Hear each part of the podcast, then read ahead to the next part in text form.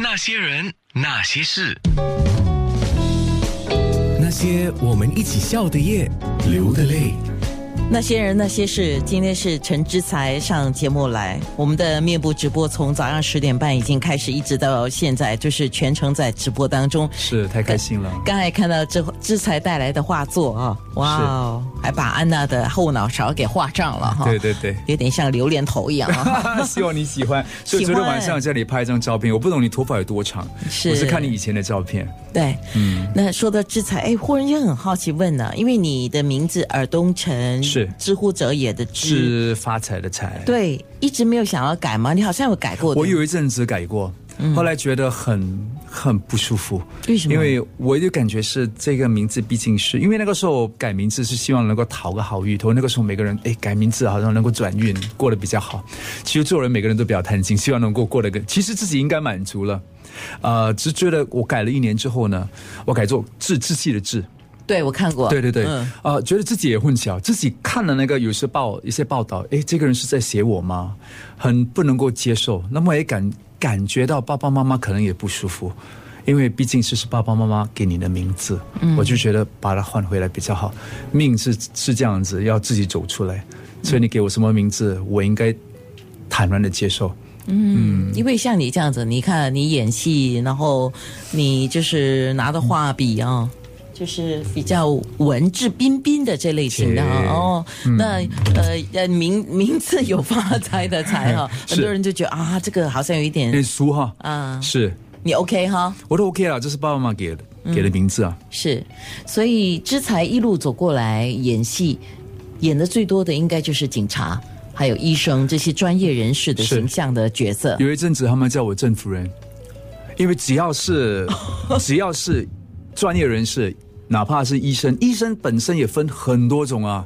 医生有那种外科啦，什么呃什么，还有一个男科啊，我演过男科的。哦，泌尿科喽。就泌尿科，那么也演过妇科的。对啊，First Touch 英语 Channel Five，哇哇哈哈，那个挑战啊啊，那个，那么还有演过那个验尸房的那个。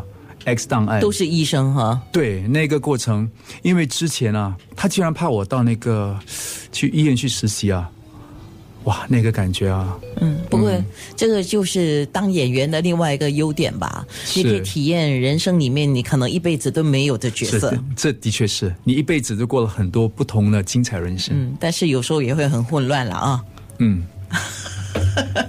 哎，倒是你演戏啊、唱歌，当然享受其中的乐趣啊。怎么样的乐趣呢？我啊，嗯，剧长他其中的乐趣啊，呃，其实每一个领域都有它我没有意想意想不到的一个过程。那么我我很享受那个过程，虽然是很苦，而且我们是开荒牛，我们很早就到中国去。那没有那个系统能够支持支持我们，那么呃，我们也是很早结婚。那个时候我们刚刚结婚呢，话说来刚刚结婚，本地娱乐圈我们也是很紧张，我们不知道会不会被开除。哦，对，而且那个呃，那个那个时候我们一一宣布。结婚了之后，其实也是很被动的，只是我只是去去拿一个号码要去申请主屋啊，那么就给其中你的同事看到，那么就给我们一个报道，我有点措手不及，那么我们就慌了，我们怕被被惩罚，因为那时候艺人对不知道，因为不可以随便暴露一些私事，对，因为之前没有这样，我们也不懂什么应对，就打电话给江龙处长，江龙处长很好，这种人就是正常了吗？呃，成长。恋爱、结婚，我祝福你们很很好。但是那时候我们对外在的压力，我们不知道怎么怎么去消化，所以整个过程过得很快，也过得很乱。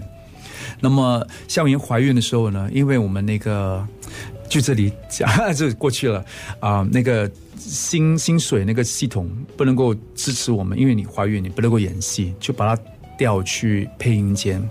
那么那个薪水当然是调整。那时候我就。开始慌了，因为我们毕竟是一家之主。嗯，那么想哦，我我们刚刚结婚最需要钱收入的时候，我们竟然意想不到的一个转变。那时候又刚刚要又有孩子，怎么办？那个时候我就我就开始有那种不安的情情绪在，就想哎，我应该走得更稳一点点。嗯，就这样子。不过我们的 case 之后呢，每个艺人怀孕都没有事情了，因为他们已经调整了对接的到了，因为我们太突然了。对，过的时候那个过程是很苦了，可是过后就会觉得这是很很难忘的，因为这是我们最主要的一个一个经济。是。那么有了孩子，哇，很很多东西刚好在从零开始啊，在调整。那你离开了影视圈，开始做绘本，那么现在做动漫也是了啊。那么说说，你一定有舍有得吧？是那个过程呢，其实发生在大概我的我的女儿出世，其实我酝酿了很久，我酝酿了很久，我很希望能够掌控自己的时间。那么我女儿出世之后更。更坚定了我这个念头，因为她是一个女孩，那么我很希望说能够陪孩子长大，因为那时候晨曦在成长的时候，我每天因为我我那个时候嘎很多戏，我除了 Channel Five 还有综艺，那么还有 Channel Eight，我一年可以拍三到四部戏，有时五部戏，那么回到家是凌晨三点两点，那么可能五点六点又要所以每次看看我的儿子长长，没有长高，每次就亲一下，他睡着了。那么亲一下他，我就去上班了。所以他跌倒、受伤、发烧，都是邻居代劳，你知道吗？朋友。所以那时候已经心里很过意不去。女儿出事这样，如果做得到，这一辈子就好好做一个扮演一个爸爸的角色。所以当他出事之后，我就酝酿了很久。那我就跟夏文讲，我要出来试试了。但是谈何容易，你知道吗？因为我们高不成低不就。你叫我当老板，我有没有那个？没有那个经验，也没有那个才识。你叫我当专业人士，你有没有那个学历？那我当 salesman 又放不了你的面子，那还要做什么呢？但是觉得我不走这一步呢，永远走不出来，就永远当演员。所以我就想，我出来走走。啊，就那个时候我在家里真的是很慌，我做了在家里做了八到九个月，真的就真正在家里当作家，坐在家里的坐，就。坐在那边，那么当画家讲了很多话的话，就是那个时候情绪很低，也在思索我应该怎么走自己一条路。不，谈何容易？因为这条路要自己走出来嘛。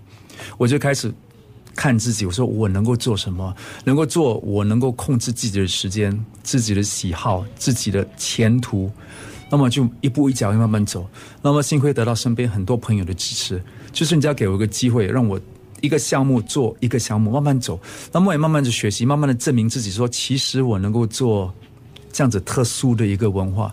那么就开始从邮票设计，邮票设计，那么就慢慢去到呃呃，甚至画了全世界最长的画，六百米，全世界最最长的画。那么也也证明了一些东西，觉得一个梦想能够实现，只要你有毅力。所以当我的孩子说要做动漫。我就话不而说，我觉得有一个理想，你就要去把它做完。嗯，哪怕哪怕是有没有收获是一回事，不过你把它完成，你体现了有那个信心了往前走。所以我很骄傲的一点就是，我能够把无形的资产变成有形了，这是一个我觉得很开心、很温馨的一个事一个成就。你知道，接下来我要播的是九十年代的小虎队的《今天看我》。这么巧，刚才之才在说着他走过的一简单的说啊，这真的是简单的说他走过的路，所以我在想，之才今天他看他自己，他觉得他改变了什么？那些人，那些事。